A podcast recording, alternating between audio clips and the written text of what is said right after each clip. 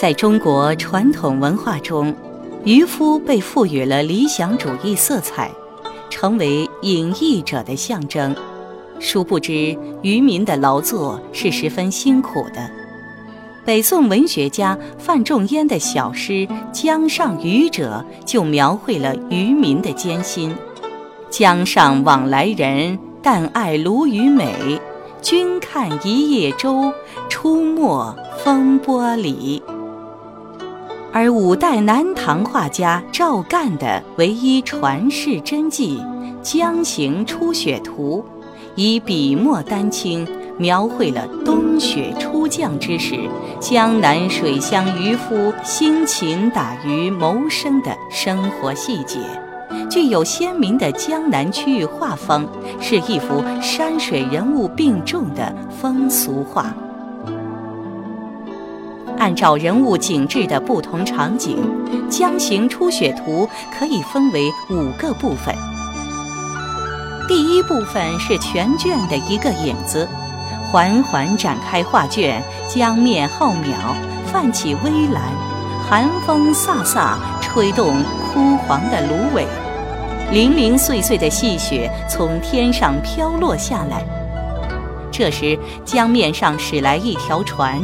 船上的渔民赤脚站在船尾，在用力撑船。船上竖着的一根木棍被当作简易桅杆，系着纤绳，连着江水彼岸两个衣衫单薄的纤夫。纤夫在干枯的芦苇荡边吃力地拉船前行，后面的那一位还转过头来。好奇地看着对面岸上的早行客。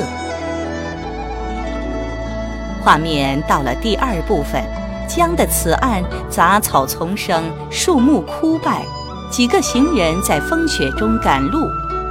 走在前面的是主仆二人，主人骑着驴子，身上的穿着明显比渔人的要暖和得多，但他依然缩着背。牵着缰绳的双手拢在袖管里，帽子的飘带被寒风吹得凌乱地飘着。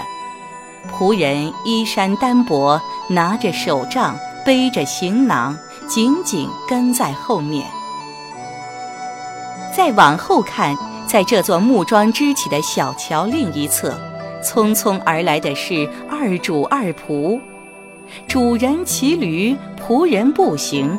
两个仆人赤着小腿，肩上挑着行李，似乎在边走边低声说话。而主人们戴着毡帽，身上裹得严严实实。前面骑驴的主人抬起胳膊指向江面，正回头跟后面的同伴说着什么。顺着主人胳膊指的方向望去，江心有一个小岛。岛上枯草低伏，临水的树木和竹林上落着一层薄薄的雪。竹林边转出一个渔家小童，他袒胸露腹，面带羞涩。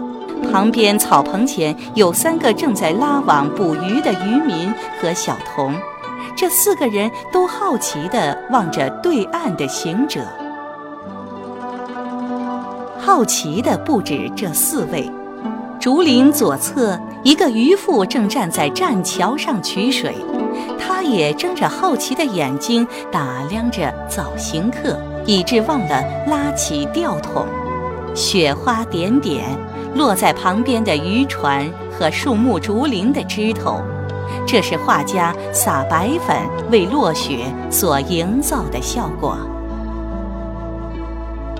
沿着江岸继续前行，就到了画卷的第三部分。这一部分主要描绘江面上渔民捕鱼的场景。交错的江渚和倾斜的枯柳将画面分割成不同的空间，其间渔船穿梭，人物众多，十分热闹。这一部分是画面的中心。尤其枯柳下草棚中的老者位于整个画面的正中心，风雪交加的江面上，老者双手摊开，表情怡然，不见一丝愁苦之色。也许这位老者才更像一个传统文化中的隐逸者。